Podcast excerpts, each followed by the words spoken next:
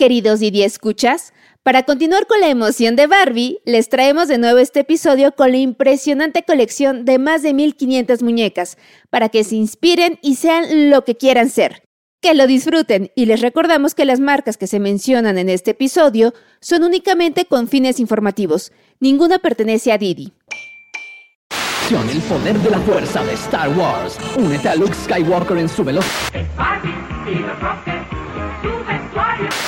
Sí, o sea, evoca mucho el, factor nostalgia. Muchas de las personas que vienen aquí se sienten como un niño en juguetería. Cuando entran, lo primero que dicen, ah, mira, yo tenía este, a mí nunca me trajeron este. Es Cabiro Navarrete, fanático de Star Wars y gerente del Museo Estelar, donde hay todo lo que puedas imaginar de la saga de la Guerra de las Galaxias. Te dice, tú puedes ser lo que quieras ser. Y ella, Angie Retana, quien tiene una colección de más de 1670 Barbies que se exhibe en la Torre Latinoamericana. Cualquier tipo de profesión, te puedes vestir de la manera que sea. Ahora con los modelos que han sacado con diferentes cuerpos, pues ya se ha hecho más inclusiva. Para este Día del Niño y de la Niña, fuimos a darle una sorpresa a nuestro chamaco interior visitando estas enormes colecciones de juguetes. Nunca tuve así un plan, por lo menos en esos años de empezar a coleccionar. Se fue dando a través del tiempo. Es parte de mi vida, Star Wars. Yo crecí con las películas y el hecho de coleccionar, el, el hobby, llevándolo bien, es muy bonito.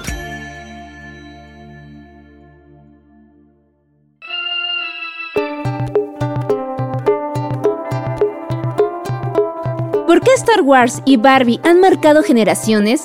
¿Dónde se albergan las mayores colecciones de estos juguetes en México? ¿Cuántas profesiones ha tenido Barbie? ¿Por cuánto se vendió el muñeco más caro de Star Wars? Aquí te lo vamos a contar. Yo soy Javier Bravo. Y yo, Ode del Pino.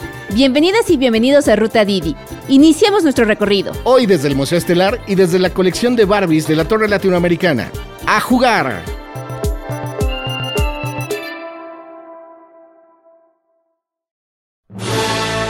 Ya saben de qué vamos a hablar, ¿no? Solo que no podemos poner la canción por temas de copyright. Star Wars es un universo único y es una historia de una galaxia muy, muy lejana, de un tiempo ajeno a nosotros, pero todos nos podemos identificar con algo. Es la genial saga de aventuras espaciales creada por el cineasta estadounidense George Lucas en los años 70. No necesitó de grandes cosas porque no tenía mucho presupuesto. De hecho, él renunció a su sueldo de director para poder financiar esto. Nadie creía en él. O sea, ni siquiera él se imaginaba el, el trancazo que iba a ser esto. Desde entonces se han estrenado 11 películas y distintas series de televisión. En ella se retrata una constante batalla entre el lado luminoso, que es la paz, la justicia y la sabiduría, y el lado oscuro de la fuerza, o el mal uso del poder, el camino errado. Y tiene uno de los personajes femeninos más potentes de la historia del cine. La princesa Leia tiene muchos fans, como Ripley, como Sarah Connor, o sea, no son la típica damisela en apuros, son mujeres fuertes, son mujeres de carácter y funcionan bien. En esta casa de dos plantas de la colonia del Valle hay 6.000 piezas de este universo en el que conviven la raza humana, monstruos, androides y todo tipo de extraterrestres. Es una colección muy grande y muy variada porque no nada más hay figuras, sino tenemos peluches, tenemos un teléfono de Ewoks, tenemos estatuas, réplicas, piezas autografiadas, de todo lo que se puedan imaginar, libros también. El museo abrió sus puertas en 2019 y su colección fue hecha con las donaciones anónimas de muchos fanáticos. Kabir es su custodio, aunque él tiene la suya. Sabiéndolo llevar, es un vicio sano. Es padre ir y buscar piezas, cuál es la que más te gusta, recordar la infancia que ahorita está muy de moda. Después del preámbulo, él fue el maestro Jedi que nos guió en esta galería. Son varias salas y tenemos de todo, o sea, desde las primeras figuras que salieron del 77 al 85 hasta las más recientes que van del 95 en adelante. Y los favoritos del público, los Hot Toys. Son juguetes de arte, son figuras de 12 pulgadas, como las que vemos acá de este lado, y van de todas las películas, o sea, desde las originales hasta las series ahorita de Mandalorian, las de Obi-Wan. La particularidad de estas es que son muy detalladas. Al ser de, una escala más grande que las figuras normales, la ropa es de tela, las facciones son muy parecidas a los actores, tienen varios cambios de manos. Mientras subíamos al piso de arriba, Kabir nos platicó por qué la saga sigue encantando generación tras generación. No pasa de moda. Lo puede ver un niño de 8 años como una persona de 90. Todos nos identificamos con algún personaje de alguna película o alguna serie. Esto es, es de culto, ya es un clásico. Rara es la persona que no ubique a algún personaje. O sea, todos conocemos por lo menos de vista, ya sea el Darth Vader, ya sea Chewbacca, los Stormtroopers o el Grogu famoso que muchos le llaman Baby Yoda, ¿no? Que es de los más modernos. No faltaba ni uno en los anaqueles del Museo Estelar. Y otros objetos ya son para los más conocedores de la saga. ¿Sabrían decir qué personaje es cada uno solo por el casco? Yo no. Estos son unas réplicas de cascos de, de todas las películas de diferentes tiempos, hasta de cómics también. Pasamos por las primeras películas, que es el de piloto negro que está al fondo, el del TIE Pilot, pasando por las más nuevas, con el que la Capitán Phasma, como el de Kylo Ren, y pasando por las películas entre las historias, ¿no? Como Rogue One y uno de los cómics que es el, el Shadow Trooper que está aquí atrás. El- es como un Stormtrooper negro. Y de las piezas más retro, llegamos a las de última generación. ¿Esta sala de qué es? Aquí tenemos las Premium Format, que son estatuas ya mayores, a las 12 pulgadas y con un nivel de detalle aún mejor y mayor. Aquí tenemos un Han Solo que hasta tiene la cicatriz que tiene Harrison Ford acá en el mentón. Si se acercan, la van a poder ver. Se mira, pero no se toca. En los primeros juguetes, los de los 70, 80, los actores a veces se parecían y a veces no, o sea, eran como burdas.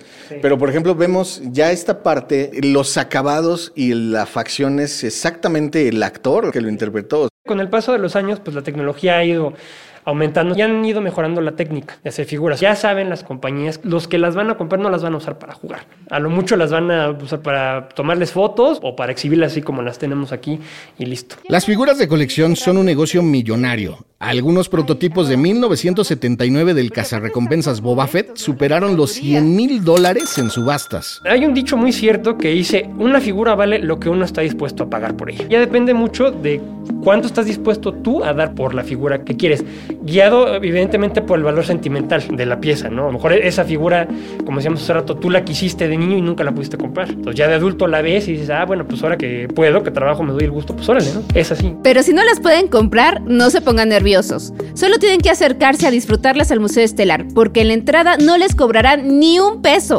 Que la fuerza los acompañe. I'm a Barbie girl in the Barbie. De esta casa en la Colonia del Valle nos fuimos hasta el piso 29 de la Torre Latinoamericana. Allí conocimos la impresionante colección de muñecas Barbie que Angie empezó a juntar un poquito más grande, a los 25 años. Pues de chica fui fan de Barbie, aunque nunca tuve una Barbie. La primera que tuve la tuve ya de joven, recién casada, y de ahí empecé yo a meterme un poquito más al mundo de Barbie, que me di cuenta que había colecciones que venían desde muchos años anteriores. Angie estudió medicina Como Barbie. y derecho. Como Barbie. Claro, porque hemos visto Barbie en todas las profesiones, ¿no? Es la mujer que más profesiones tiene.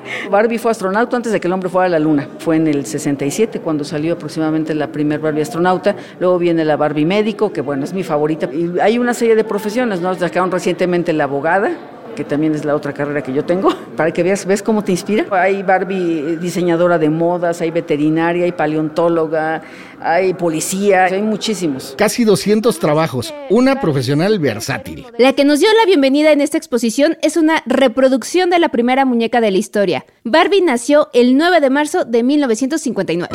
Así salió sencillita con un traje de baño a rayas. A muchos adultos no les gustó porque traía muy poquita ropa la muñeca. No fue un éxito, al contrario. Tampoco fue un rotundo fracaso, pero no tuvo la aceptación que querían. De hecho, sacaron un tiraje de 300 muñecas y tardó tiempo en que se acabaran. Fue creación de Ruth Handler, una de las fundadoras de Mattel. Barbie vino a romper los esquemas. No era un bebé para cuidar, sino una muñeca adulta con la que jugar. La filosofía de la muñeca es un modelo inspiracional. Es una muñeca que te dice en su mismo eslogan, con Barbie Tú puedes ser lo que quieras ser. Angie nos dio un recorrido por el espacio, una sala llena de vitrinas con Barbies del piso al techo. Bueno, empezamos con la primera muñeca, un poco de parte de la historia, para que la gente sepa cómo salió la muñeca. Luego hay un pequeño espacio para Ken. El novio de Barbie. Él llegó dos años después que Barbie. Y luego hay una pequeña vitrina que evoca las muñecas de esa época con diferentes vestidos. Y luego tenemos aquí unas que son de aniversario. eh, Se han hecho en aniversario al 50, al 30 de Barbie. Y tenemos luego la vitrina, que estos modelos repros, estos modelos son, digamos, que las volvieron a reproducir para que la gente las conozca. En el lenguaje de los coleccionistas, así se llama a las reproducciones. En total, Angie atesora 1.670 muñecas. ¿No te da ganas de haber jugado con ellas? No lo hice de niña, pero lo hago ahora. Ahora sí, yo ya me he desquitado. Todas las muñecas que ven, pues las hemos sacado, las peinamos, les cambiamos los vestidos. En la Torre Latinoamericana comenzaron exponiendo 800, pero tal fue el éxito que hoy son 1100 figuras en los estantes. ¿Cuál es la que tenías tú? Ay, yo tenía esta, la rockera con el cassette para mí era fabuloso y poner, nada más venían creo dos canciones, el lado A y el lado B y la repetía y la repetía, hasta traía un disco de plástico, me acuerdo también. Sí, sí, sí, sí, había uno- un acetato, pues, efectivamente. Sí, hay un disco de los rockers y fueron muy famosos du- durante esa época de los ochentas. Hasta hasta hubo caricatura. Sí, también hubo una caricatura y pues fue un tiempo, aquí la vamos a montar, ahora ya que cambiamos algunos escenarios tenemos la banda completa con su vestimenta original y un pequeño escenario para que vean cómo era la banda completa de los Rockers. En esta exposición hay hasta puestas en escena. Desde el escenario de los Rockers, a un diorama en la tienda de Chanel de los Campos Elíseos de París que hizo la hija de Angie, o la familia de Barbie completa de vacaciones. Aquí tenemos una camionetita, una, una pequeña combi, ahí vienen todos los hermanos que son de Barbie. Barbie tiene cinco hermanos, tiene una hermana adolescente que es Skipper, luego tiene otra que se llama Chelsea, que es una niña como de primaria, y luego Stacy, que es una niña como de preescolar, Kelly, que es una niña de maternal, y luego está Tut, que es el único niño. Le preguntamos lo mismo que a Kabir. ¿Por qué ha sido un juguete que ha marcado y sigue marcando generaciones en el mundo entero? Porque es un modelo inspiracional y lo importante es que Barbie se ha ido adaptando a cada época. De hecho, Barbie es una modelo a seguir porque aparte es una mujer súper independiente.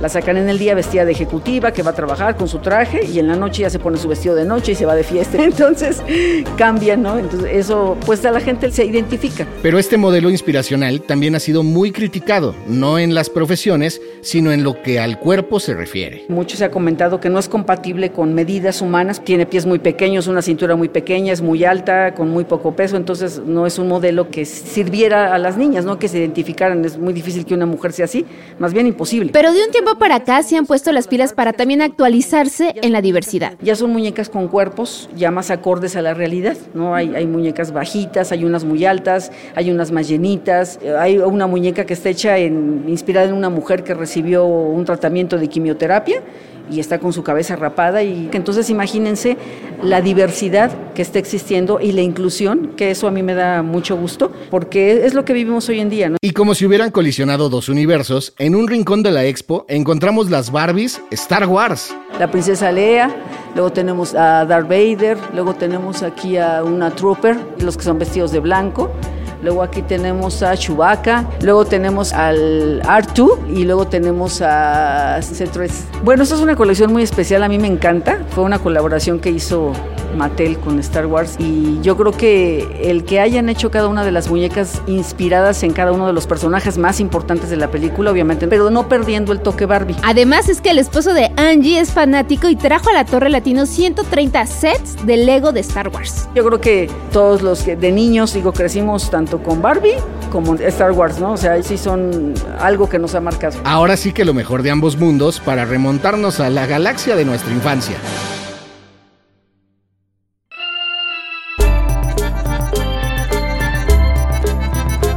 Esto fue Ruta Didi. Muchas gracias por escucharnos. Este episodio fue producido por Quisaya Estudios para Didi. Lucina Melesio es directora y productora ejecutiva. Ode del Pino y yo, Javier Bravo, estuvimos en los micrófonos y en la producción. El guion es de Paula Vilella. Sara Carrillo es productora senior. El diseño sonoro y el tema musical son de Carlos Jorge García y Tiger Lab. Los ingenieros de grabación en el estudio fueron Manuel Vargas Mena, Gabriel Chávez y Mateo Pineda de Sound Mob Studio. Por Didi, Marisa Hurtado es la encargada de comunicación en el sector de movilidad y Gerardo Arriola es analista de comunicación. Y para que conozcas las promociones vigentes de Didi y cheques términos y condiciones, entra a la página ¿Te gustó Ruta Didi? No olvides darle clic al botón de seguir en cualquier plataforma en la que te guste escuchar tus podcasts, porque estamos en todas y es gratis. Nos vemos la próxima semana. Bye.